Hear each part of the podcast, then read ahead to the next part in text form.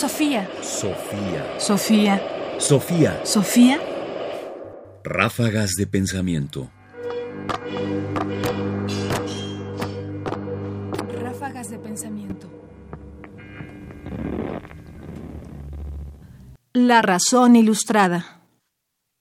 A veces los filósofos se dan cuenta que sus propios postulados tienen pros y contras, pero que a veces valen más los pros que los contras.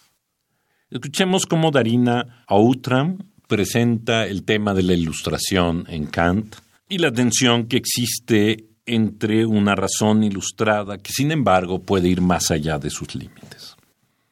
Kant creía que el uso de la razón debía estar tan desarrollado como fuera posible.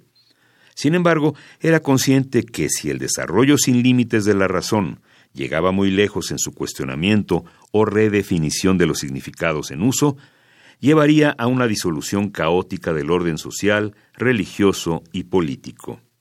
Por otro lado, Kant también veía a la ilustración de modo más positivo.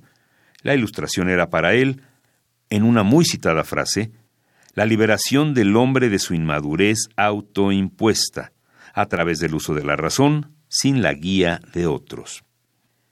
El antiguo lema Sapere aude, atrévete a saber, fue el lema de la Ilustración, como Kant proclama al principio de su ensayo, ¿qué es la Ilustración?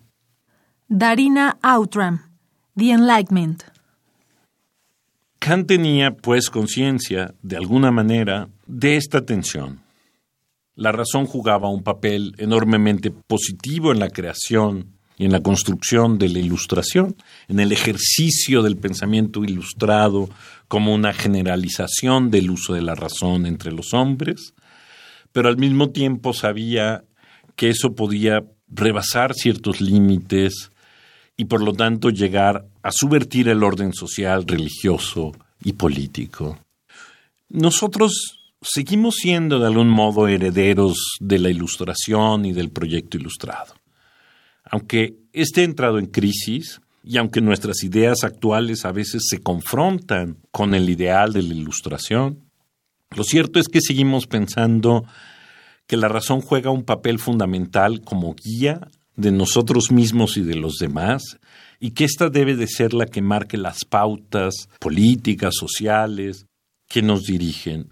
Y por lo tanto, que entre más comuniquemos un saber a los demás, mayores posibilidades de emancipación, de conocimiento, de libertad, de dignidad habrá en las personas. Pero justamente hoy vemos cómo los límites de la propia razón hacen crisis y que esto no está solo hoy, sino que está también desde un principio. Sofía. Sofía. Sofía.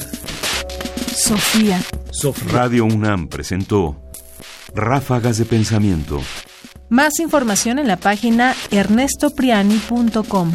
Busca el podcast en www.radiopodcast.unam.mx diagonal podcast. Comentarios: Ernesto Priani Saizó. Producción: Ignacio Bazán Estrada. Sofía. Sofía.